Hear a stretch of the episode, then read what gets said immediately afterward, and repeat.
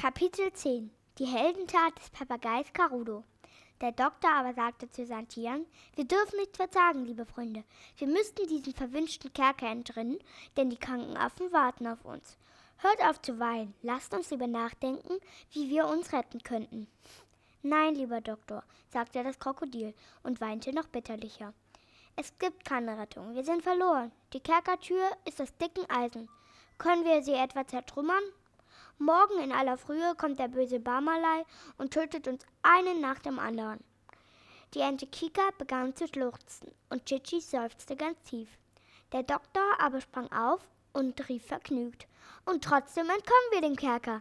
Er winkte dem Papagei Carudo zu sich und flüsterte ihm etwas ins Ohr. Und zwar so leise, dass nur der Papagei es hören konnte. Carudo nickte, lächelte und sagte schön. Dann platterte er zum Gitter, kroch zwischen den Eisenstäben hindurch auf die Straße und flog zu Barmalei. Barmalei schnarchte ganz laut.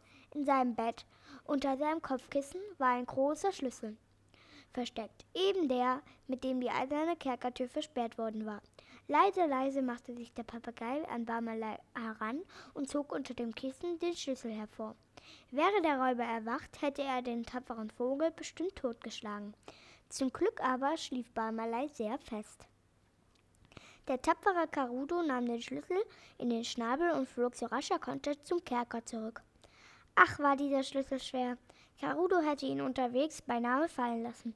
Dennoch, dennoch erreichte er den Kerker und huschte flugs durch das Fenster zu Eibolit. Als der Doktor sah, dass, er den Papagei, dass der Papagei den Kerkerschlüssel anbrachte, freute er sich ungemein. Hurra, wir sind gerettet, rief er.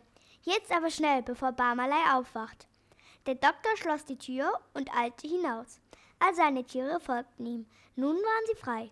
Ich danke dir, tapferer Carudo, sagte der Doktor. Du hast uns gerettet. Ohne dich wären wir verloren gewesen. Und zusammen mit uns wären die armen, kranken Affen zugrunde gegangen. Aber nein doch, du selbst hast mich ja gelehrt, was zu tun ist, damit wir diesen Kerker entrinnen, sagte Carudo. Schnell, schnell zu den kranken Affen, mahnte der Doktor und eilte ins Urwalddickicht.